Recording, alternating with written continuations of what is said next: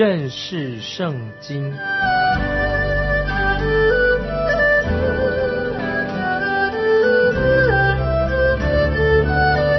认识上帝的话，把上帝的话带到全世界。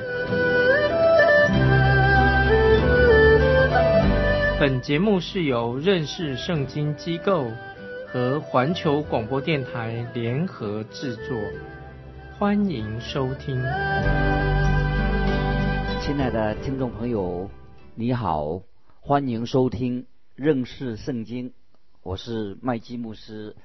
现在是苏亚人比勒达第二回合的发言，他正在反驳约伯所说的话，但是他却没有什么新的看法。他是一个传统主义者，他有很多古老的谚语跟古老的格言，他把谚语格言把它连串串在一起，好像一像念珠一样。他还是说同样的话，一些警语，一些。老掉牙的、华而不实的这些陈腔滥调，有些他说的不是完全没有道理，可是却对约伯毫无帮助。接下来我们看约伯记十八章一到三节，苏雅人比勒达回答说：“你寻索言语要到几时呢？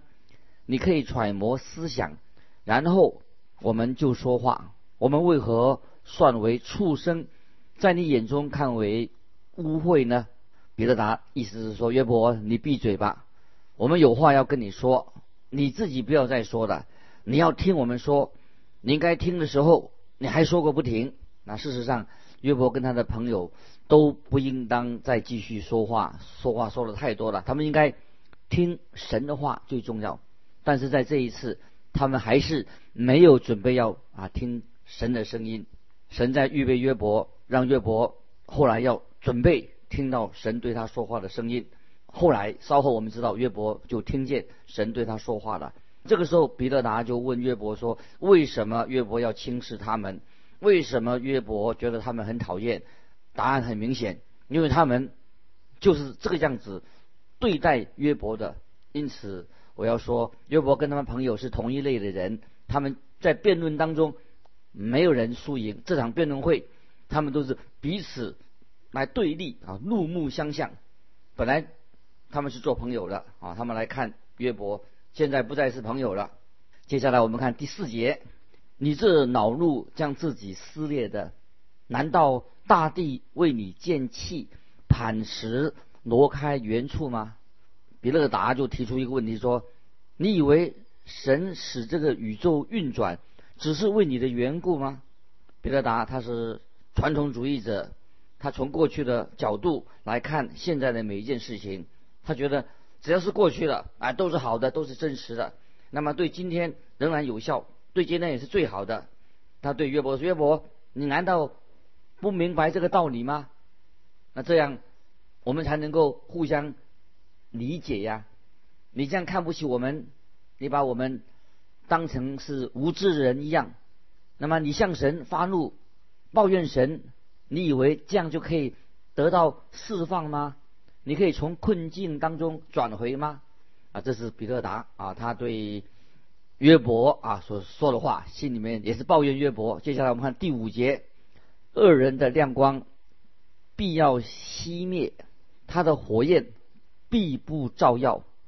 彼得达说的也很有道理，但却不能够应用在约伯的身上。接下来我们看六到八节。他帐篷中的亮光要变为黑暗，他以上的灯也要熄灭，他坚强的脚步必见狭窄，自己的计谋必将他绊倒，因为他被自己的脚陷入网中，走在残忍的网络上。这个也是彼得达来暗指约伯所做的事情。他说：“约伯，我们没做什么。”像你已经被困在渔网里面，像鱼被困在网里面了。我们本来是要来帮助你的，可是你不想听，结果你就变成这个样子，是因为你生命当中一定有一些隐藏的罪。你现在已经陷入困境了。接下来我们再看第九、第十节：圈套必抓住他的脚跟，机关必擒获他，活扣为他藏在土内，羁绊为他藏在路上。这两节经文都说圈套，等于说就陷阱的意思。陷阱已经把你抓住了，你已经像卡在陷阱里面的熊一样，因为你在弄这个诱饵的时候，因为你碰那个诱饵，不然你不会不会抓住。你现在被已经被抓住了，所以听众朋友，你可以看到彼得达在说一些外表上听起来好像很敬虔、很有道理的话。好像他在解答数学一样。首先解答数学，你就要提出证据，然后再来做结论。可是我们人的生命却不一定是这样子。举例来说，在人生的复杂的问题当中，很容易我们一开始就走错了、弄错了。如果我们大前提是正确的，那你可能就会有一个正确的推论。但是如果说你大前提，你开始已经错了，那么你的结论也一定会错的。再举个例子来说，如果一加一等于二，那如果这是一个正确的答案，那么我们就会得到一个结论：一加一等于三，这个答案就是错的。但是，即使你的方法是对的，也不会得到正确的答案。今天有些人要写出啊，他们人生的一个方程式。可是可惜，他们前提前面已经错了，得到的结论当然是错的。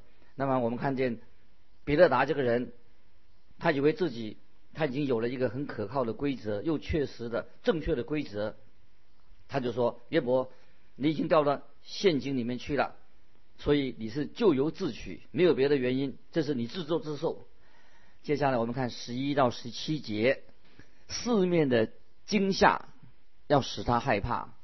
并且追赶他的脚中，他的力量必因饥饿衰败，祸患要在他旁边等候，他本身的肢体要被吞吃，死亡的长子要吞吃他的肢体，他要从所依靠的帐篷被拔出来，带到惊吓的王那里，不属他的必住在他的帐篷里，硫磺。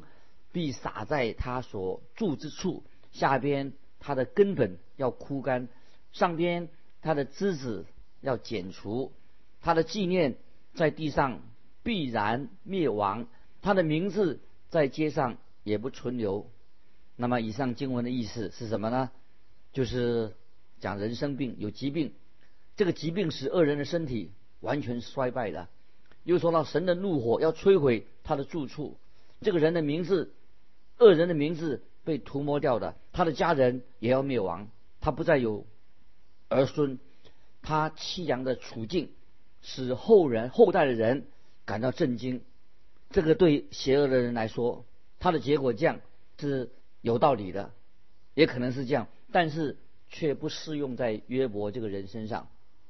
这个说法也许是对的，但是却不能够应用在某一个特定人的身上，因此。我自己觉得啊，今天有些做辅导的，所谓所谓辅导的人啊，是很危险的。也许我们今天可以请教一些好的、有智慧的基督徒心理学家，但是有些不信主的心理学家或者那些辅导，他们的前提、他们的立足点常常是错的。所以我们最好不要请教那些不信主的啊心理学家，不要去请教他们，因为他们想。像约伯的朋友想辅导约伯，而且他们自己本身能力也不足。看像比勒达一样，他说邪恶的人要被审判，恶人的名字会被涂抹。他说的是对，历史上的确有些独裁者，他们曾经活过，现在都啊死掉的。虽然他的说法是对的，可是他指约伯是这种人，可是约伯并不是这种人。接下来我们看十八节，他必从光明中被撵到黑暗里，必被赶出世界。这也是比喻说恶人的下场，但是也不适用在约伯的身上。接下来我们看十九二十节，在本民中必无子无孙，在寄居之地也无一人存留。以后来的要惊奇他的日子，好像以前去的受的惊骇。那今天听众朋友，我也许我们大家都喜欢儿孙满堂，这是让人觉得引以为荣，觉得很满足。但是今天我们也看到，有些虽然是恶人，他们也是儿孙满堂，后裔很多。约伯他现在身边已经没有儿女了，他的儿女已经都死了。可是比勒达用这样的话来对约伯说话，实在是很残忍。那最后我们会看到神。将会补偿约伯的损失，赐给他更多的儿女。接下来我们看二十一节，不义之人的住处总是这样，此乃不认识神之人的地步。彼得达他就说这是恶人的下场。他说到恶人的处境跟结局就是这样子。那这个时候他的意思是说，约伯你就是这样的一个人，你是一个恶人，你的下场也会这样。彼得达说。这是恶人的结局，约伯，你的下场一定会就是这样子。亲爱的听众朋友，如果今天我们只看外面的环境，也许我们也必须承认，看起来约伯的处境好像像像恶人的结局一样。那约伯这些朋友无法相信，造成约伯他今天的苦境还有其他的原因。他们这个时候已经认定约伯他是邪恶的，他有隐瞒的罪，有不可告人的罪。所以他们就是无法接受约伯他现在所遭遇的苦难，还有别的原因在。这个时候约伯就回答说：“你们认为神使我陷入他的网罗中，你们却不能解释神为什么这样行的。那神一定会有一个合理的解释，但是我认为你们的解释是错的。那么我们看到约伯在开始的时候，当然他也犯了错误，他知道他的朋友是错的。”可是他们错在哪里呢？他朋友既然错了，也不表示约伯他自己就是对的，因为约伯他自己的本身的态度也是错的。这个时候，我们看见约伯他对神的观念是错的。虽然他常常有神对他的光照，也有启示。接下来我们看第十九章一二两节，约伯回答说：“你们搅扰我的心，用言语压碎我，要到几时呢？”听众朋友，如果我们看这是一场运动的竞技比赛，教练一个运动教练可能对约伯说：“对方已经突破了你的防线了，你快要输掉了。”那么约伯的朋友是已经侵入到约伯的在运动侵入他的防守的地方了。接下来我们看第三节十九章第三节：“你们这十次羞辱我，你们苦待我，也不以为耻。”他们这个时候，他的朋友说的越多，和约伯的关系就越来越疏远了。他们这些朋友，约伯的朋友，跟约伯他本身啊，他们都有错。约伯也认为他的朋友有错，所以他认为他自己是对的。如果约伯的良心跟约伯他的所他的遭遇，在神面前是敞开的，他应当要采取一个什么正确的立场呢？这是我以下是我个人的建议。其实约伯不需要回应他朋友的话。今天很可惜，有些基督徒都认为说，我们应当为自己辩护。感谢神啊，是给我自己有讲道跟教导的恩赐。但听众朋友，我告诉你，这也是一个很危险的恩赐，因为这样的恩赐会成为被人攻击的一个对象，攻击的目标，很容易被人批评。那有人问我说。你为什么不为自己去辩护呢？为什么不写一本小册子替自己解释解释呢？但是我回答说，我不要这样做。就像有人曾经这样说过，你不必向那些认识你的朋友、你的好朋友做解释，而你的敌人也不会相信你自己的解释。那么这句话我觉得很有道理，所以你不需要认向认识你的朋友做解释。你的敌人，你跟他解释，他们也不会相信。我自己已经学会了，总有一天会真相大白。我不认为在这种情况之下，啊，约伯他需要为自己辩护。我个人的想法是这样子：约伯根本就不要去回答辩护他自己的立场，要回答他朋友的话，而且他只要啊谢谢他们，向他们鞠躬就好了。我认为他应当听他们所说的。等他们说完以后，就跟他们说再见，把他送走了，问题就就可以结束了。可是约伯却坚决的要证明自己是对的，他就极力的反驳他们。我个人认为，有时候时间啊，时间会来证明一切。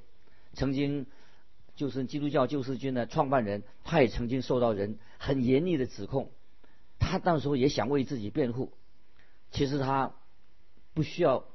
这样做，因为时间就会证明他自己是清白的。曾经有一位牧师曾经受别人的猛烈的批判，那有些人都想为他辩护，但是这位牧师他自己从不为自己辩护。时间后来果然证明他的行为是正确的，最后真相大白的。所以所有那些不利于他的指控都是人家造谣，莫须有的。所以，听众朋友，我认为约伯应当在这个时候采取沉默才对，不要刻意的为自己辩护，免得他跟他朋友之间就产生了不必要的许多的隔阂。如果约伯他选择沉默的话，也许他就不会被他的朋友羞辱他十次。可是约伯还不明白这一点。我们现在接下来继续看约伯记。十九章第四节，果真我有错，这错乃是在我。这里说到，除了约伯自己以外，没有人知道约伯他到底是错在哪里。他的朋友当然没有办法指出约伯他的错错在哪里。意思就是说，约伯的朋友完全不会了解约伯，也不知道他的错到底错在哪里。那今天也许有人说。神没有使我们成为一个完全人，所以，因为我们不完全，所以我们就看不到自己的错处在哪里。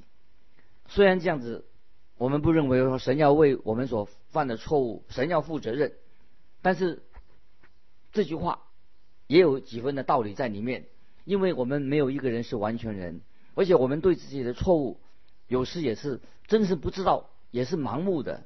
那我们看到约伯他。也有这样的一个情况，因为约伯他自己看不见他自己本身也有许多的错误。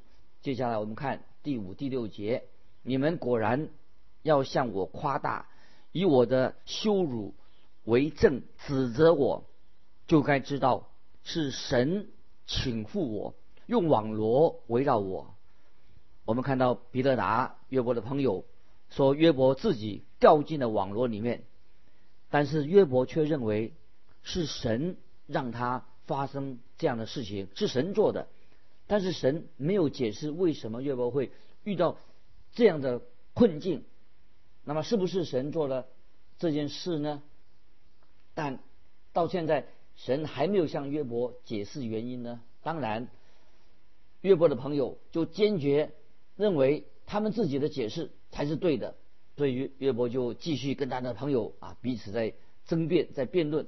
接下来我们看七到十一节：我因委屈呼叫，却不蒙应允；我呼求，却不得公断。神用篱笆拦住我的道路，使我不得经过；又使我的路径黑暗。他剥去我的荣光，摘去我头上的冠冕。他在四围攻击我，我便。归于死亡，将我的指望如树拔出来。他的愤怒向我发作，以我为敌人。约伯这里他叙述，神对待他太严厉了，神一定有理由这样做。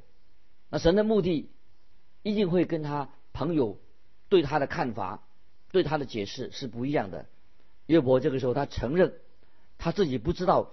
神的目的是什么？所以约伯他就继续说，他的弟兄抛弃了他，认识他的人已经跟他生疏了，朋友都把他忘掉了，住在他家里的使女也把他看成外人一样。他呼唤仆人，仆人也不回答他。他的妻子也把他自己看成陌生人，连小孩子都瞧不起他。约伯现在他说他自己已经骨瘦如柴了。来二十节，约伯这样说。我只剩牙皮逃脱了。那么这个时候，我们看见约伯，他就恳求他的朋友啊怜悯他。我们看十九章二十三、二十四节，唯愿我的言语现在写上，都记录在书上，用铁笔镌刻，用铅灌在磐石上，直存到永远。约伯他希望他的话可以写下来，记在书里面。他愿意让他的敌人来写他的罪状，他希望这些话能够刻在磐石上，约伯才能够说：“你看，这是我敌人的话。”他应该赞美我才对，听众朋友，你愿意你让你的敌人最大的敌人来替你写一本传记吗？当然，我自己也不不想让我的好朋友来给我写传记。好朋友，我也不需要他来给我写传记。最要紧的是什么呢？因为神的手中有一个簿子，神已经把我们的事情记在簿子上面。只要神知道，我就心满意足了。因为神所记录的一定是正确的。听众朋友，你说是不是？今天我们的言行举止，其实神都有记录。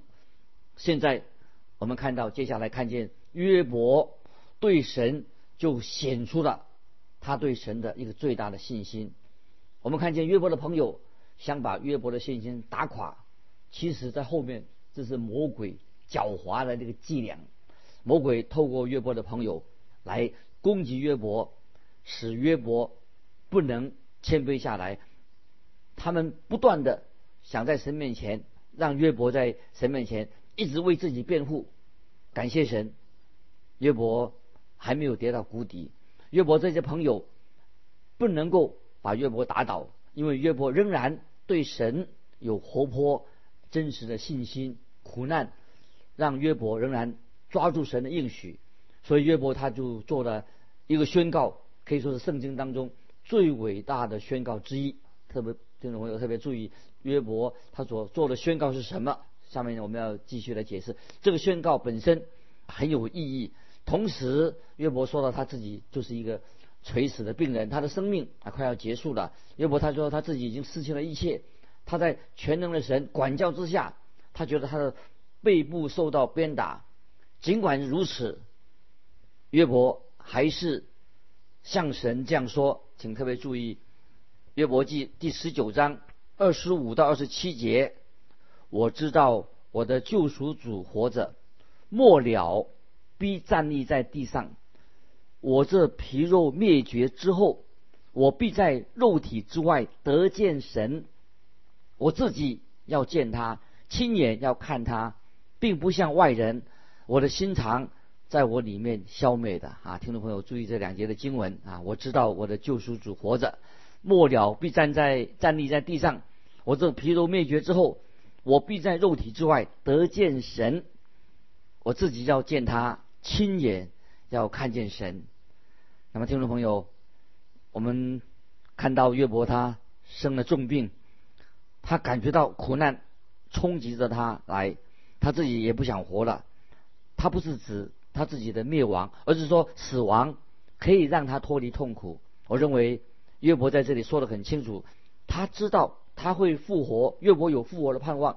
他知道他自己必得见神，即使在他死之后，从此吃到了他的身体，他必然可以见到神的面。约伯相信死人会复活。亲爱的听众朋友，我们的身体有一天也会归回尘土。感谢神，在耶稣基督里面死掉的人。是有福的，他是睡的，他的灵魂立刻离世，与主同在，好的无比。这是神的应许，太奇妙了。约伯他做了这样一个伟大的一个宣告之后，然后他又向朋友的哭诉啊。接接下来我们看二十八、二十九节：你们若说我们逼迫他要何等的重呢？惹事的根乃在乎他，你们就当惧怕刀剑，因为愤怒。惹动刀剑的刑罚，使你们知道有报应。这两个经文就说，我们逼迫他要何等的重呢？惹事的根乃在乎他，你们就当惧怕刀剑，因为愤怒惹动刀剑的刑罚，使你们知道有报应。约伯所说，你们一直在指控我，难道你们不怕神也会审判你们吗？尽管约伯受到他朋友的指控，但是约伯仍然。对神有充分的信心，因为约伯他深信啊，深信就是在二十五到二十七节七节说的，我知道我的救赎主活着，末了必站立在地上。我这皮肉灭绝之后，我必在肉体之外得见神。这是约伯持守了对神的信心，他相信救赎主就要快来到的。他这是在被救赎的人当中，约伯他认为他是蒙神赦免救赎的人。亲爱的听众朋友，今天魔鬼撒旦也是会打击基督徒的信心，但是感谢神。我们已经是一个蒙恩的人，领受了主耶稣的恩典，在基督里面，他会保守我们，保守到底。特别在苦难当中，我们也知道我们的救赎主是永远活着，他知道我们的难处，一定会为我们开一条又新又活的道路。听众朋友，如果你遇到难处的时候，遇到试炼的时候，求主来帮助你，让你在苦难试炼当中，能够让你跟神的关系能更加的密切。也知道我们的救赎主耶稣基督，他正坐在天父的旁边，正在为我们听众朋友祷告，所以我们可以把一切的重担卸给神，因为神顾念他每一位儿女。听众朋友，今天我们就分享到到这里。如果你有信仰生活上要跟我们分享的，欢迎来信，可以寄到环球电台认识圣经麦基牧师说，愿神祝福你，我们下次再见。